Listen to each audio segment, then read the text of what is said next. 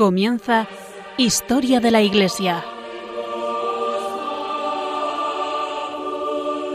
Un programa dirigido por Alberto Bárcena.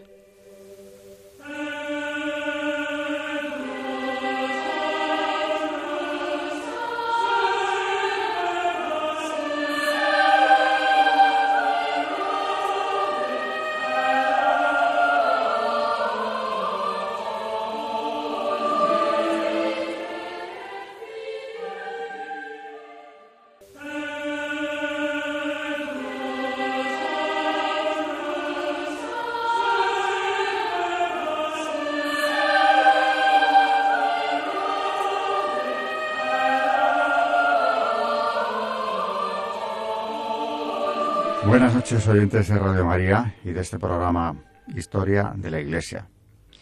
Seguimos exactamente donde la semana pasada estábamos. Eh, habíamos pensado que podíamos dedicarle un programa a todo, pero es demasiado. Así que hoy vamos a seguir un esquema muy parecido al del último programa. En realidad siempre es el mismo, pero hoy eh, tiene un paralelismo con el anterior que hicimos, porque también vamos a, a partir del Evangelio, en la parte histórica que nos hace Carmen Turdemontis, partimos del Evangelio. Pero antes de explicar el, el esquema del día, quiero dar las gracias y saludar a, a quienes hacen este programa conmigo también. Buenas noches, María Ornedo. Buenas noches. Y gracias por el magisterio, es quien nos trae la sección del magisterio, la tercera sección del programa. Y buenas noches, Carmen Turdemontis. Buenas noches a todos. Nos trae la historia y hoy, como decía, la historia arranca otra vez del Nuevo Testamento. Eh, buscando de nuevo el paralelismo entre los padres de la Iglesia, su conexión con el Evangelio y volviendo a explicar lo que ya comentamos en, en el último programa, ¿no? Eh, cómo lo que hacían estos padres del desierto no fue una cosa que de repente empezara a propagarse en Siria o Egipto, ¿no? sino que tiene antecedentes evangélicos, incluso en el Antiguo Testamento los tiene, ¿no? el apartarse al desierto, con todo lo que eso conlleva. En el programa anterior veíamos cómo, bueno, eh, nos, traje, nos traía Carmen precisamente el Evangelio en el que nos cuenta cómo Jesús se retira al desierto para ser tentado.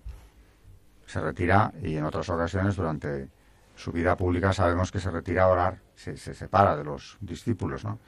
Pero es que aquí se está preparando precisamente para, para esa vida pública.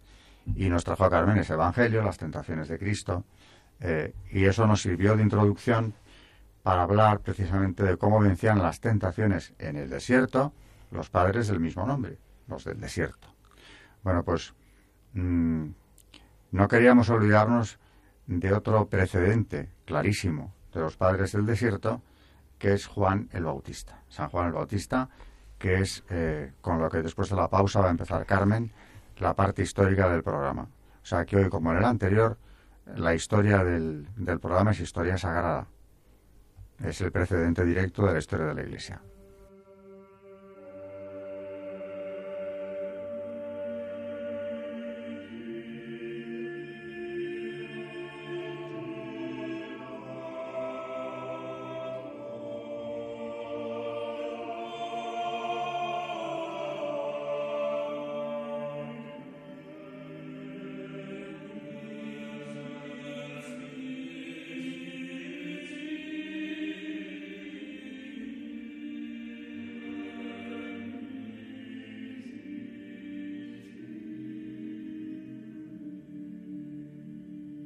Están escuchando en Radio María Historia de la Iglesia, dirigido por Alberto Bárcena.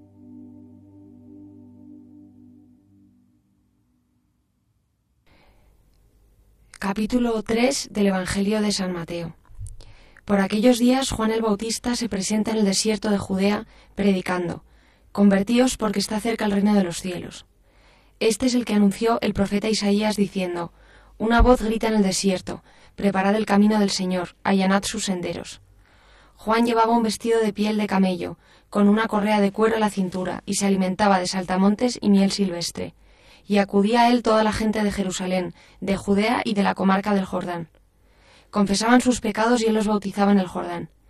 Al ver que muchos fariseos y saduceos venían a que los bautizaran, les dijo, Raza de víboras, ¿quién os ha enseñado al niño y a su madre? Y volvió a la tierra de Israel. ¿Quién os ha enseñado a escapar del castigo inminente? Dad el fruto que pide la conversión. Y no os hagáis ilusiones pensando, tenemos por padre a Abraham, pues os digo que Dios es capaz de sacar hijos de Abraham de estas piedras. Ya toca el hacha la raíz de los árboles, y todo árbol que no dé buen fruto será talado y echado al fuego. Yo os bautizo con agua para que os convirtáis, pero el que viene detrás de mí es más fuerte que yo, y no soy digno de llevarle las sandalias. Él os bautizará con Espíritu Santo y fuego. Él tiene el bieldo en la mano, aventará su parva, reunirá su trigo en el granero y quemará la paja en una hoguera que no se apaga. Por entonces viene Jesús de Galilea al Jordán y se presenta a Juan para que lo bautice. Pero Juan intentaba disuadirlo diciéndole, Soy yo el que necesito que me bautices, ¿y tú acudes a mí? Jesús le contestó, Déjalo ahora, conviene que así cumplamos toda justicia. Entonces Juan se lo permitió. Apenas se bautizó Jesús, salió del agua, se abrieron los cielos y vio que el Espíritu de Dios bajaba como una paloma y se posaba sobre él. Y vino una voz de los cielos que decía, Este es mi Hijo amado en quien me complazco. Pues eh, otra vez tenemos aquí, decía, un precedente de, los padres del desierto. Eh, aquí Juan el Bautista, precisamente el primo del Señor, el que saltó de alegría dentro de su madre cuando la Virgen visitó a Santa Isabel, precisamente había elegido el camino del desierto, no siendo ese precisamente el que le estaba destinado, ¿no? Como sabemos por su genealogía y estaba en el desierto con una piel de camello y una correa atada a la cintura y comía de lo que encontraba por el desierto. O sea, en las condiciones mm, igualmente duras que hemos visto en los que luego observaron en el siglo IV esa vida ascética, ¿no? O sea, es una vida idéntica en cuanto a la dureza a la de los padres del desierto. Y estamos hablando de el primo del Señor a quien él busca para que le bautice. O sea que ha sido bueno recordar, como ha hecho Carmen con el Evangelio entero, de quién estamos hablando y también me ha recordado de los padres del desierto, he visto aquí un precedente, ¿no? En la claridad del lenguaje que utiliza, en la severidad con la cual amonesta a los que se creen que por ser hijos de Abraham es como ser los elegidos, ¿no? El pueblo de la alianza ya tienen casi todo ganado. Y les dice, el Señor puede sacar hijos de Abraham de las piedras, o sea, no os hagáis ilusiones, que al final serán vuestras obras. Viene a decirles las que os justificaran o no. En definitiva, eh, lo que hacía Juan el Bautista en el desierto, clamando en el desierto, era anunciar el camino de, del Señor que venía detrás de él, al, que no era digno ni de desatar la, sandalia. ¿no? Bueno, pues aquí tenemos otro precedente muy claro de los padres del desierto, eh, alimentándose de saltamontes, o sea, ha elegido la dureza extrema. Es una asceta San Juan Bautista. Y, por cierto, a poco que recordemos su historia, lo que nos cuenta la Sagrada Escritura, mm, le pasaba como a los padres del desierto. Le buscaban, iban a que los bautizara. El propio Herodes le admiraba. Si al final ordena que le corten el cuello, es porque se empeña Herodías, bueno, que utiliza a Salomé para que le haga esa petición en público. él ha prometido darle lo que le pida, pero Herodes, nos cuenta la Sagrada Escritura, lo lamenta enormemente porque admira a ese hombre. O sea que aquí tenemos un precedente claro de un padre del desierto que en cambio nada menos que en la corte del rey mismo, Herodes, eh, tenía su predicamento, o sea que llegaba el eco de esa vida apartada que llevaban, llegaba a todas partes y tenía seguidores de todas partes. Es más, de los discípulos de Cristo, algunos habían sido ya discípulos de, de Juan el Bautista. O sea, que le viene abriendo el camino y los dos tienen su experiencia del desierto. Más claramente San Juan Bautista, ¿no? Que vive posiblemente, claro, mucho más de 40 días en el desierto apartado, ¿no? Y acaba muriendo precisamente como mártir, porque dando testimonio de la verdad. Porque quiere Herodías eliminarle? Porque dice la verdad. Bueno, esta es la parte histórica que nos que yo creo que no debemos de perder de vista. Estamos hablando de historia sagrada pero estamos hablando también de, eh, antes de la fundación de la Iglesia, cómo tenemos precedentes de, estos hombres que luego ya en el siglo IV van a intentar seguir exactamente el camino de Cristo y el camino que le haya marcado eh, antes de su vida pública ya su propio primo, el que le bautiza, ¿no? yo comentar respecto a este tema, eh, bueno, por el interés de nuestros oyentes, que tenemos una, pues estudiando sobre el tema, que tenemos una gran cantidad de, de, obras que de, obras maestras que reflejan a San Juan en el desierto, que me parece también muy interesante. Bueno, tenemos un Velázquez eh, y, en fin, en el Museo del Prado tenemos varias obras de eh, representando a San Juan en el desierto. Y luego otro detalle también que es que eh, no es eh, ni más ni menos que San Juan es el patrono de los cartujos, que también se ven pues reflejados también en esta vida de silencio y de soledad. y que también, pues eso, se ven imitadores también de San Juan Bautista, que es precursor también de, de nuestros padres del desierto. Sí, claro, es un adelantado de la vida del monacato, clarísimamente, porque muchas veces, como venimos viendo en estos programas, estos eh, eremitas pasan al paso luego a la vida cenobítica en comunidad, pero conservan eh, prácticamente la forma de vida que tenían en el desierto, como muy bien ha dicho Carmen, ¿no? La cartuja es un ejemplo. Pues, el silencio en el que tienen que vivir. Viven en comunidad, pero viven muy apartados dentro de, su propia comunidad. Es un caso muy parecido al de, al de estas comunidades primeras que se formaban en torno a los padres del desierto a estos que nos han dejado los apotegmas que nos trae María en Magisterio, ¿no? Pues vamos a hacer una pausa y como siempre, Carmen, siguiendo el esquema, que olvidaba decirlo para quien no nos siga, nos trae una santa que tiene relación con el tema, que ya anunciamos eh, el último día que hablaría de ella hoy. y después de la santa y otra pausa, entramos ya en Magisterio, eh, para escuchar con atención todo lo que nos trae María, que tienen que decirnos a día de hoy los padres del desierto, porque están hablando también para nosotros. Estos ejemplos, estos apotegmas, eh, nos son de enorme utilidad en el combate espiritual.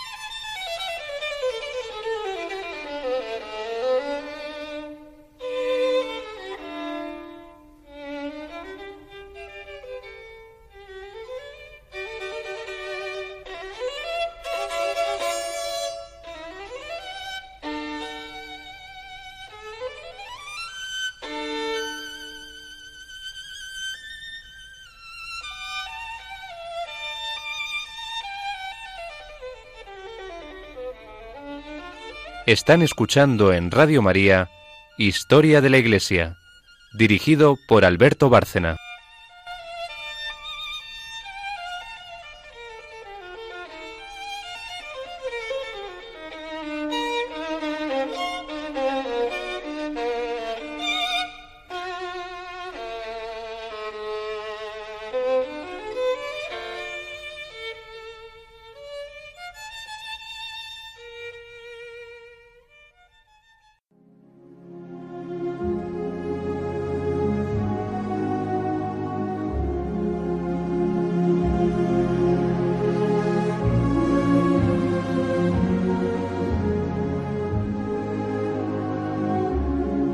Santos en la historia de la Iglesia.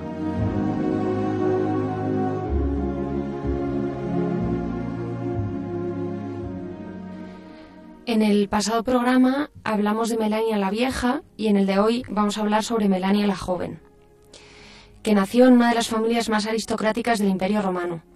Su padre, Valerio Publicola, era hijo de Melania la Vieja. Su madre se llamaba Caieonia Albina y pertenecía a una familia de antigua nobleza.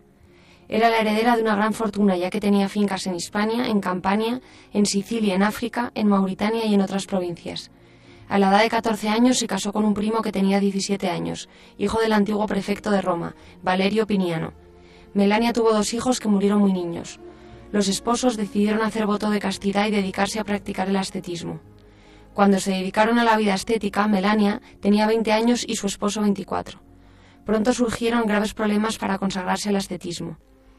Melania se vio obligada a acudir a la emperatriz Serena, pues el hermano de Piniano y sus parientes, que pertenecían al orden senatorial, en virtud de la legislación vigente, querían que todos los bienes pasaran a ellos. Serena acudió al emperador Honorio, que dio un decreto para que los bienes en cada provincia fueran vendidos bajo responsabilidad de los gobernadores y de los magistrados, y la venta se enviase a los esposos. Los ingresos de las fincas de Melania ascendían a 12.000 sólidos áureos anuales y otros tantos los de Piniano. Los bienes nobiliarios eran también muy importantes. Los ingresos de las ventas de estos bienes se entregaron a algunos varones para que hicieran limosnas. Envió el matrimonio grandes sumas de dinero a diferentes países para socorrer a los pobres, a las iglesias y a las personas ascetas. En la vida de Melania, escrita por el sacerdote Geroncio, que trató y acompañó a la protagonista, se describe el lujo de una de las fincas propiedad de Melania que se ha situado en Sicilia, delante de Calabria. Tenía un bosque en el que vivían todo tipo de animales para cazar, una piscina y baños. Estaba recubierta de mármoles. Su biógrafo menciona los países a los que envió limosnas, a Mesopotamia, Siria, a Palestina, Egipto y a la Pentápolis. El contemporáneo Paladio, en su historia lausiaca, que recoge vidas de ascetas, menciona algunas cantidades enviadas como limosnas que son fabulosas. 10.000 monedas a Egipto y a la Tebaida, la misma cantidad a Antioquía, 15.000 monedas a Palestina, también socorrió los monasterios de monjes y de vírgenes proporcionándoles las monedas de oro suficientes. Costeó los altares de las iglesias y de los monasterios. Fundiendo la platería que tenía, que era mucha, pagó altares, joyas para las iglesias y otras numerosas limosnas. Después de vender sus posesiones de Roma, de Italia, de Hispania y de Campania, se embarcó a África. El prefecto de Roma, el pagano Gavinio, decidió, de acuerdo con el Senado, que los bienes revirtieran al tesoro público. El pueblo, amotinado contra el prefecto por la falta de pan, le asesinó. Y sus deseos finalmente no se, cumplieron. En África vendió el matrimonio las fincas que poseía, repartió el producto de la venta entre los pobres y los encarcelados. Agustín, su hermano, Alipio y Aurelio, obispo de Cartago desde el año 391, les aconsejaron que en vez de dar limosnas a los monasterios, les regalaran un local y rentas fijas.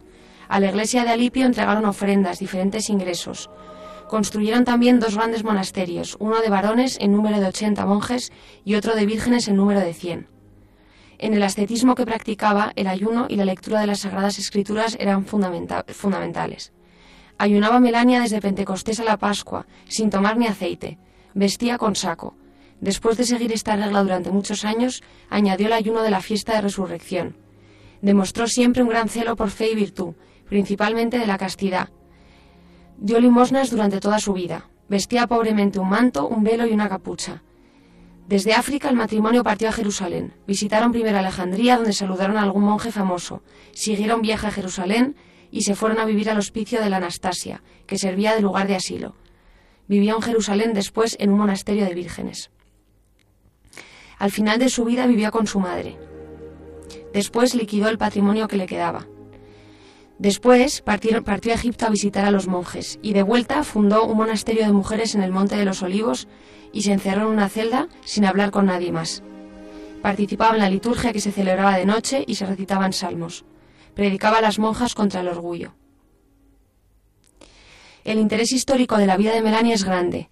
Describe la riqueza fabulosa de una de las grandes familias de Roma, las luchas entre paganos y cristianos y los conflictos por razones de la, de la transmisión de las herencias. También se leen en su vida detalles concretos sobre una de las fortunas más grandes del momento y sobre los problemas legales que ocasionaba la liquidación de estas fortunas. Describe también el lujo de las grandes residencias y de los grandes latifundistas. Las, las limosnas de Melania eran una verdadera asistencia pública, cuando el, el Estado no se ocupaba de este problema social. También se leen noticias muy interesantes sobre las propiedades, las iglesias y la liturgia.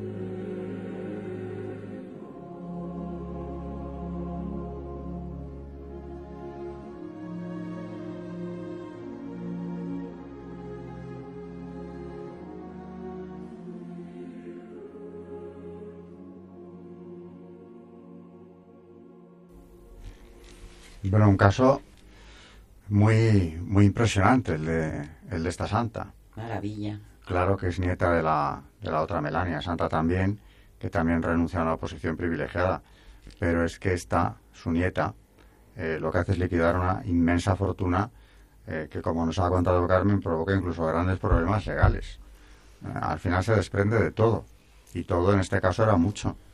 Todas esas propiedades en diferentes lugares que tenía, al final para vivir en una celda, edificando a las monjas, predicándoles contra el orgullo, precisamente. Sí. Ella, que podía ser tan orgullosa, pues no tenía nada todos esos bienes materiales, esa posición social. Y luego también es muy impresionante el caso de este matrimonio eh, que se consagra a Dios. Los dos se ponen de acuerdo para vivir para Dios. O sea que sin que entre ellos hubiera ningún tipo de problema personal, todo lo contrario, comprenden, es impresionante, ¿no? La iluminación de, de la gracia, en, algunos casos como este, ¿no? Comprenden que lo más importante que tienen que hacer en este mundo es acercarse a Él. Y siendo quienes eran, teniendo lo que tenían, eh, con todas las tentaciones que puede dar el mundo, lo tuvieron en nada. Eh, como nos ha dicho Carmen, ¿no? Al final se deshizo de todo. Sí, porque ya no era solo lo material, sino que era su propia vida, ¿no? Entregó su vida. Mm. Su vida familiar, su vida conyugal, renunció a todo, no digamos nada de todos los bienes temporales que tenía, ¿para qué? Pues para consagrarse a Dios. Yo creo que aquí, eh, mientras oía, hombre, no es el mismo caso exactamente, ¿no? Pero mientras oía a Carmen, me estaba acordando de Marta y María, ¿no? Cuando Marta le, le dice al Señor que le llame la atención, que si no se ha fijado en que María no, no la ayuda en absoluto en el servicio de la casa, de los invitados, ¿no? Y le contesta Jesús, María se ha quedado con la mejor parte. Bueno, pues Melania se quedó con la mejor parte. Pero tuvo, eh, por una parte, la gracia, que duda cabe de la fe, de, de, querer verdaderamente darse cuenta de quién es Dios, para qué nos ha creado y qué nos espera.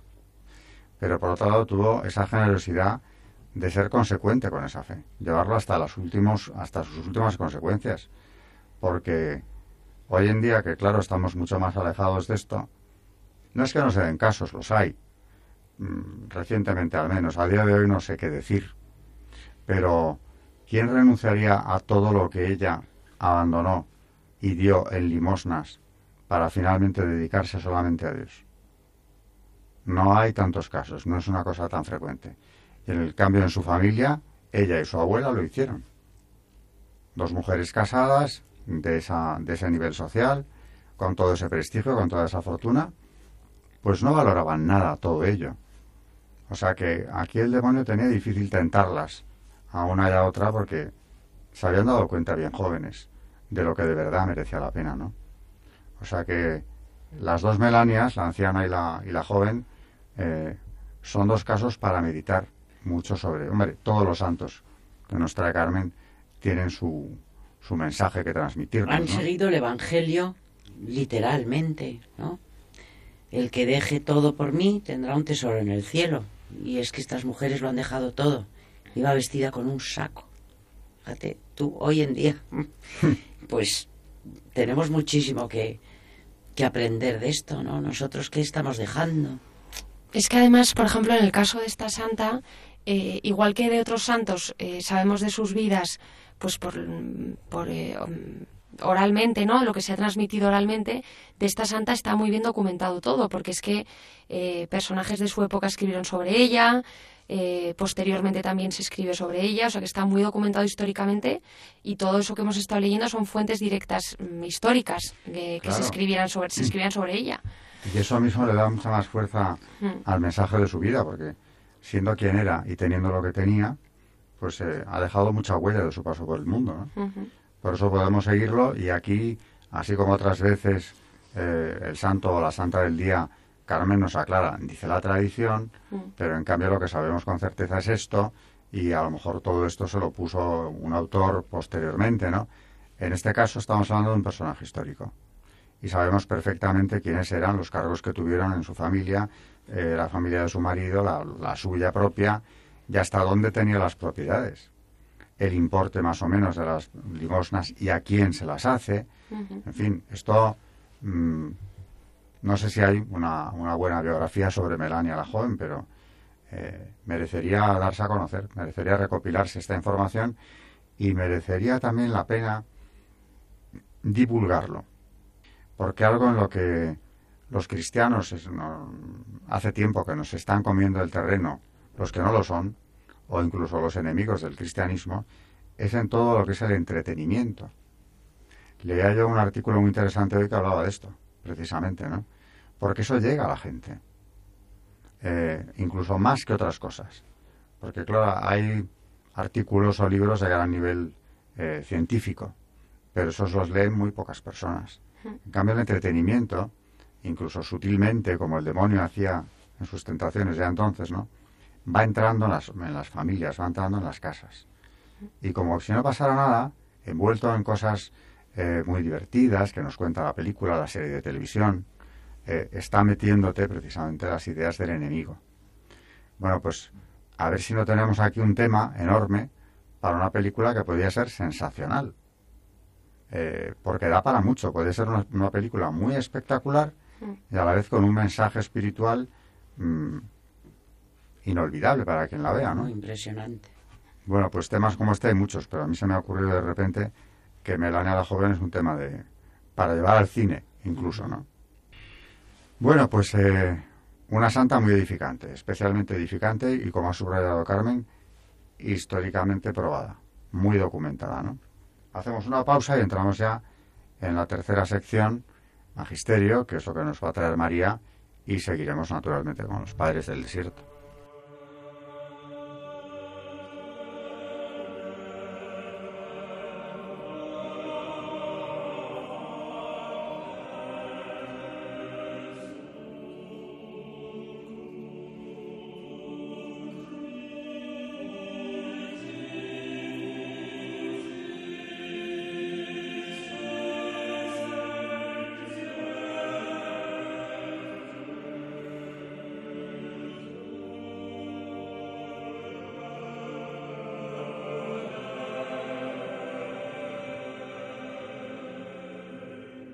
Están escuchando en Radio María Historia de la Iglesia, dirigido por Alberto Bárcena.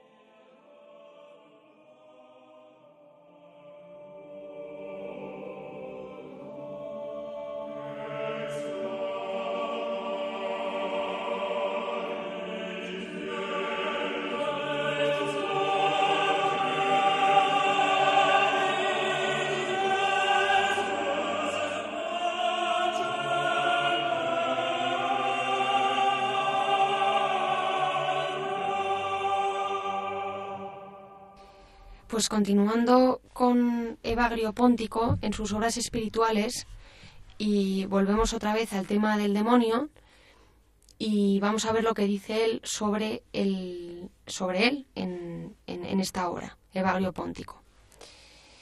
Dos son los estados apacibles del alma, uno proveniente de las semillas naturales, otro resultante de la retirada de los demonios. El primero le sigue en la humildad acompañada de compunción, lágrimas, un deseo ilimitado de Dios y un celo sin medida para el trabajo. En el segundo, la vanagloria acompañada de orgullo se sirve de la desaparición de los otros demonios para arrastrar al monje a la perdición. Así pues, el que guarda los límites del primer estado reconocerá más rápidamente los asaltos de los demonios. El demonio de la vanagloria se opone al demonio de la fornicación, sin ser posible que los dos ataquen al alma al mismo tiempo, porque sucede que el uno promete honores y el otro promueve el deshonor. Por tanto, si alguno de los dos acercándose te atormenta, imagina desde entonces en tu interior los pensamientos del demonio contrario. Y si puedes sacar, como suele decirse, un clavo con otro clavo, date cuenta que estás cerca de los umbrales de la impasibilidad. Tiene fuerzas, en efecto, tu intelecto, para anular los pensamientos de los demonios por medio de pensamientos humanos. Pero rechazar por medio de la humildad el pensamiento de la vanagloria o por medio de la continencia el de la fornicación sería la prueba de una profunda impasibilidad. Procura, por consiguiente, aplicarlo a todos los demonios que se oponen entre sí, y al mismo tiempo sabrás también por qué pasión estás más afectado. Pero mientras te sea posible, implora a Dios que aleje a los enemigos de la segunda forma. En el número 59 dice, Cuanto más progresa el alma, tanto más poderosos son los rivales que se suceden contra ella, pues no creo que sean siempre los mismos demonios los que se mantengan próximos. Esta experiencia la conocen mejor que nadie aquellos que sufren tales tentaciones de una manera más viva y ven cómo la impasibilidad que poseen es desmantelada por ataques sucesivos.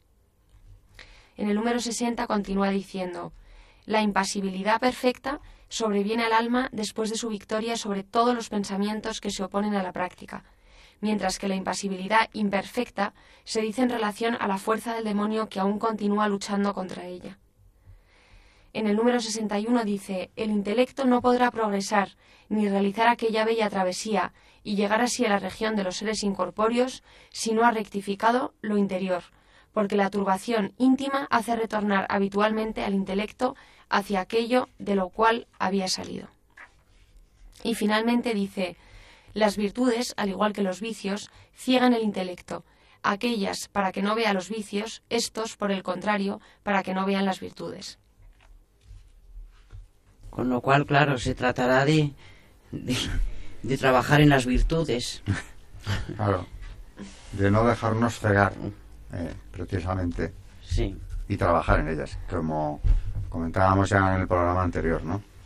En uno de los apotecmas, eh, no recuerdo de qué, de qué autor, pero que nos trajiste tú y decía que hay que elegir cuando nos podemos a, trabajar en ello qué virtudes queremos desarrollar. O sea, tener el objetivo de trabajar en ello, ponerse unos objetivos concretos, ¿no? Las metas. Eh, bueno, pues ahora María mm, sigue con Padres del Desierto y tiene, creo que, alguna homilía, ¿no? De, uno de ellos. Vamos a, a leer dos homilías espirituales atribuidas a Macario el Grande. La homilía número 25, esta homilía enseña que nadie puede escapar a las trampas del maligno si no es fortalecido por Cristo, y muestra qué deben hacer quienes aspiran a la gloria divina. También enseña que por culpa de la desobediencia de Adán, caímos en la esclavitud de las pasiones de la carne, de las cuales somos liberados por el misterio de la cruz. Por último, enseña que es grande la eficacia de las lágrimas y del fuego divino. Primero, quienes llevan con ellos la ley de Dios escrita, no con tinta, 2 Corintios 3, 3, ni con letras, sino grabada en sus corazones carnales, tienen iluminados los ojos del Espíritu. Efesios 1, 18 y buscan un objeto de esperanza que no es perceptible ni visible, sino invisible y espiritual. Son capaces de escapar a las trampas del mal no por sí mismos, sino gracias a la fuerza invencible. Por el contrario, quienes no han sido ennoblecidos por la palabra de Dios, ni han sido educados por la ley divina, se enorgullecen sin motivo, y creen que con su propia voluntad pueden reprimir los ataques del pecado, el cual en realidad solamente es condenado por el misterio de la cruz. En efecto, el libre albedrío que está en poder del hombre le permite enfrentarse al diablo, pero no lo capacita para dominar completamente las pasiones. En efecto está escrito, si el Señor no construye la casa, y custodia la ciudad, en vano vigilan los guardianes y en vano trabajan los constructores. Salmo 126, 1.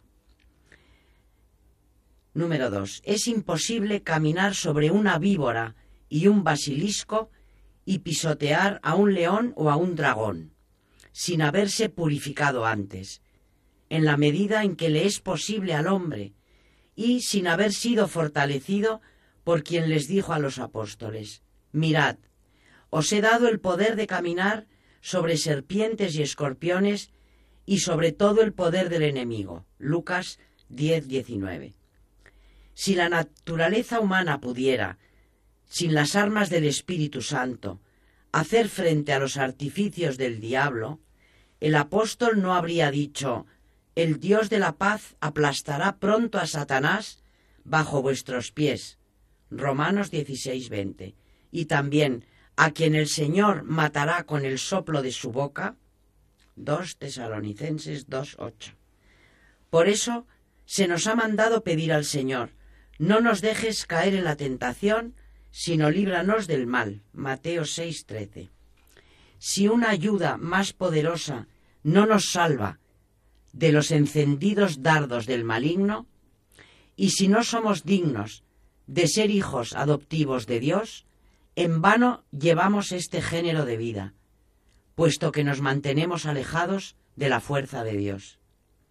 Quien quiera participar de la gloria divina y ver como en un espejo la imagen de Cristo en la parte rectora de su alma, tiene que buscar la poderosa ayuda de Dios día y noche, con un amor inagotable, con un impulso insaciable, con todo su corazón y todas sus fuerzas. Pero es imposible lograr esta ayuda, como ya he dicho, si no se renuncia a los placeres del mundo, a los deseos que tienen su origen en el poder adversario, que es enemigo de la luz y una energía mala que no se lleva bien con la energía buena y le es extraña. Si quieres saber por qué nosotros, que fuimos creados con honor y establecidos en el paraíso, y que al final fuimos degradados hasta el nivel de las criaturas irracionales. Y una vez que caímos de nuestra gloria inmaculada, terminamos equiparados a ellas, has de saber que por nuestra desobediencia nos convertimos en esclavos de las pasiones de la carne. Nos excluimos a nosotros mismos de la tierra bienaventurada de los vivos. Caímos en cautividad y aún estamos sentados a orillas de los ríos de Babilonia. Retenidos en Egipto, todavía no hemos sido hechos herederos de la tierra prometida, por la que fluyen la leche y la miel. Todavía no hemos fermentado con la levadura de la pureza, sino que tenemos aún la levadura del mal.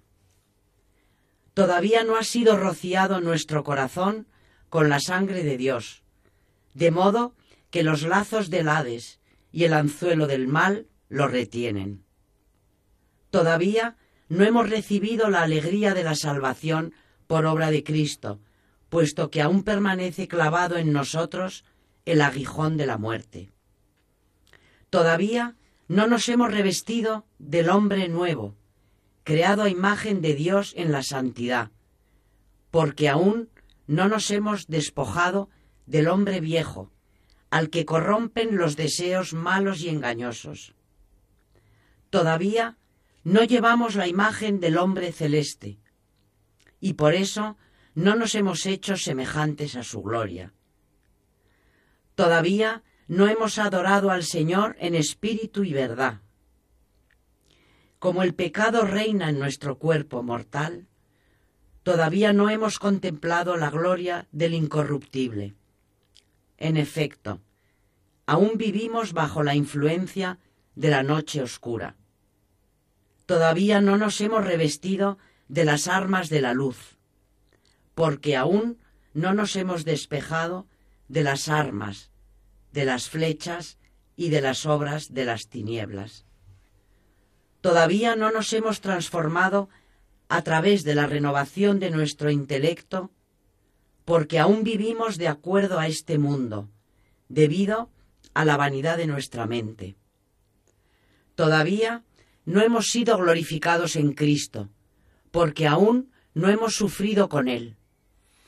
Todavía no llevamos sus cicatrices en nuestro cuerpo, aunque hayamos entrado en el misterio de la cruz de Cristo, porque aún vivimos entre pasiones y deseos carnales. Todavía no hemos sido hechos herederos de Dios y coherederos de Cristo, porque aún habita en nosotros el espíritu de la esclavitud y no el espíritu de la adopción divina. Todavía no nos hemos convertido en templo de Dios y en morada del Espíritu Santo, sino que aún somos templo de ídolos y morada de espíritus malignos, debido al ardor con que nos entregamos a las pasiones. Todavía no hemos alcanzado una conducta sencilla ni la iluminación de la inteligencia. Todavía no hemos sido considerados dignos de la leche espiritual y sin mezcla, ni del crecimiento intelectual. Todavía no ha despuntado el día, ni ha salido en nuestros corazones el lucero de la mañana. Todavía no nos hemos mezclado con el sol de justicia, ni sus rayos nos han deslumbrado. Todavía no hemos recibido la semejanza con el Señor, ni hemos sido hechos partícipes de la naturaleza divina. Todavía no nos hemos convertido en verdadera púrpura real, ni en auténtica imagen de Dios. Todavía no hemos sido heridos por el amor divino, ni hemos sido alcanzados por el amor espiritual hacia el esposo. Todavía no hemos conocido la comunión inefable, ni la fuerza y la paz de la santificación. En resumen, todavía no somos un linaje elegido, un sacerdocio real, una nación santa, un pueblo adquirido, porque todavía somos serpientes y raza de víboras. ¿Cómo no vamos a ser serpientes nosotros que no vivimos en la obediencia a Dios, sino en la desobediencia que tuvo su origen en una serpiente? Por eso no encuentro la manera de deplorar mis desgracias. No sé cómo voy a invocar entre lágrimas a quien puede eliminar la culpa que está dentro de mí. ¿Cómo voy a cantar un canto al Señor en una tierra extranjera? ¿Cómo voy a llorar por Jerusalén? ¿Cómo voy a escapar de la miserable esclavitud de Faraón?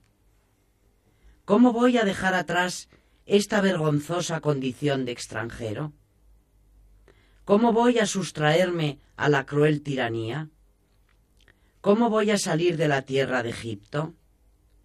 ¿Cómo voy a atravesar el mar rojo? ¿Cómo voy a caminar por el enorme desierto? ¿Cómo voy a evitar morir mordido por las serpientes? ¿Cómo voy a vencer a los pueblos extranjeros? ¿Cómo voy a exterminar a las naciones que hay en mí? ¿Cómo voy a recibir en mis tablas las palabras de la ley divina? ¿Cómo voy a ver la verdadera columna de luz y de nube que procede del Espíritu Santo? ¿Cómo voy a disfrutar del maná de las delicias eternas? ¿Cómo voy a beber el agua de la roca que vivifica? ¿Cómo atravesaré el Jordán para entrar en la tierra buena de promisión? ¿Cómo voy a ver al jefe supremo de los ejércitos del Señor a quien Josué, el hijo de Nabé, vio y postrado en tierra adoró? Si no paso por todo esto y destruyo a las naciones que hay en mí, jamás entraré en el santuario de Dios para encontrar reposo en él, ni seré partícipe de la gloria del Rey.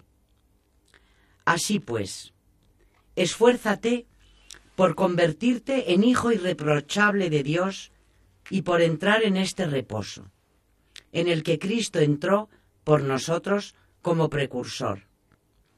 Esfuérzate por ser inscrito en la iglesia de los cielos con los primogénitos, para que puedas estar a la diestra de la majestad del Altísimo.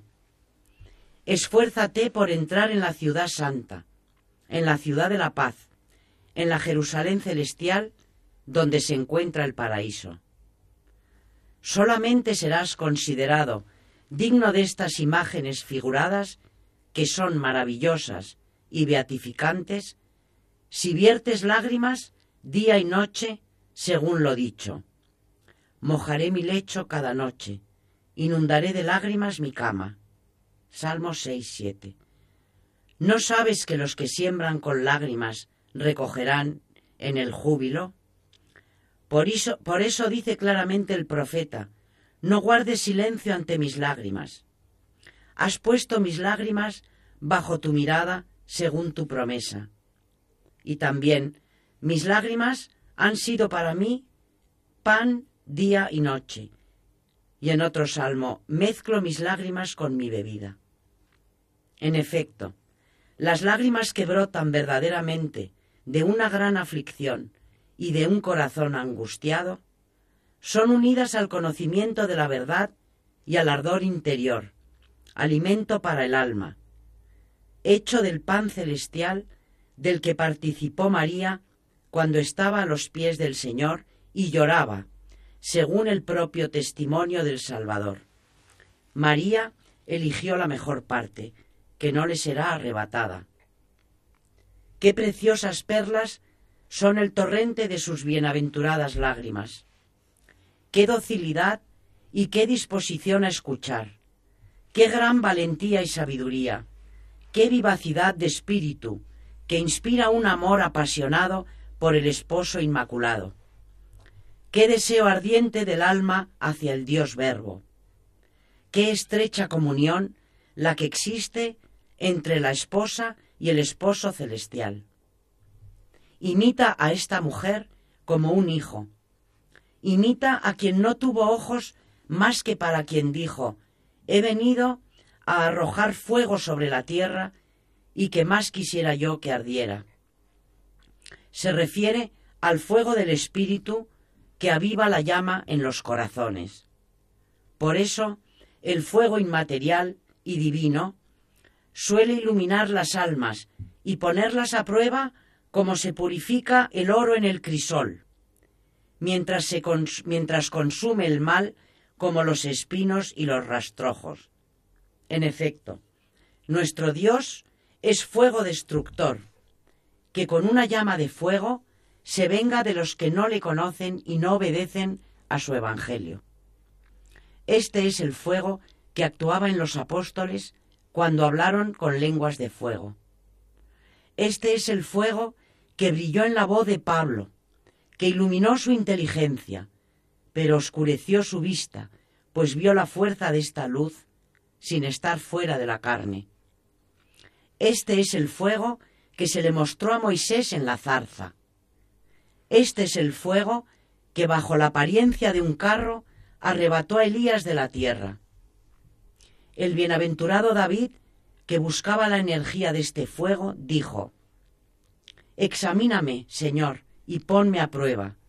Pasa por el fuego mis riñones y mi corazón. Este es el fuego que calentó el corazón de Cleofás y de sus compañeros cuando el Señor habló con ellos después de, de, su resurrección. También los ángeles y los espíritus servidores participan del brillo de este fuego según lo que está escrito hace de los ángeles espíritus y de sus servidores llamas de fuego. Este fuego consume la viga que hay en el ojo y purifica el intelecto, para que vuelva a recibir su capacidad natural de ver y contemple continuamente las maravillas de Dios, según lo dicho. Retira el velo de mis ojos y comprenderé las maravillas de tu ley. Por eso este fuego ahuyenta a los demonios y elimina el pecado. Es fuerza de resurrección y energía de inmortalidad. Es iluminación de almas santas y sustento de poderes intelectuales. Oremos para que este fuego también venga a nosotros, para que siempre caminemos en la luz, para que nuestros pies nunca tropiecen ni siquiera con una piedra, para que brillemos en el mundo como estrellas y tengamos palabras de vida eterna. De esta manera disfrutaremos de los bienes divinos y reposaremos con el Señor en la vida glorificando al Padre, al Hijo y al Espíritu Santo, para quien es la gloria y el poder por los siglos. Amén. Amén, cabe añadir. Sí. Que así sea. Que ese fuego eh, nos llegue y nos ilumine y nos guíe. Eh, desde luego, comprendes que ya en los primeros siglos del cristianismo habían llegado a, la cumbre de la, mística y, y, poco se podía añadir. Después de la patrística y de obras como la de los padres de la iglesia y los padres del desierto, vamos, sobre todo los padres de la iglesia, ¿no? Que como decía Carmen, coinciden, muchas veces son los mismos. Mm, lo demás que ha sido continuar, desarrollar, basarse en ello, esto es lo que en Trento se reafirmó, en el Concilio de Trento, en el siglo XVI, como precisamente la revelación que conocemos perfectamente gracias a la patrística, gracias a la obra de estos padres, eh, como parte de la tradición de la Iglesia. O sea que, eh, según Lutero, el único tesoro de la Iglesia era la escritura. Pero no es así, y como dijo Trento, todos estos textos, todo lo que esta obra en su conjunto conocemos como la patrística, es otro de los enormes tesoros de la Iglesia, porque nos sirve precisamente para poder entender, acceder a la escritura en toda su profundidad y no de forma aleatoria, personalmente y según nuestra libre interpretación. Si tenemos todo esto para abrirnos los ojos y poder acercarnos a la escritura precisamente, que por supuesto es el máximo tesoro de la Iglesia, eh, desde el punto de vista de la revelación, pero toda esta obra que interpreta esa revelación es sencillamente admirable. Muchas gracias María por haber traído todo este magisterio. Muchas gracias Carmen también por ese por esa santa, por ese evangelio también interpretado que nos ha llevado otra vez al desierto. Y, muchas gracias a todos nuestros oyentes. Buenas noches, María Ornedo. Buenas noches y gracias a todos. Buenas noches, Carmen Tour de Montis. Buenas noches. Gracias a las dos y gracias a todos los oyentes de Historia de la Iglesia aquí en Radio María.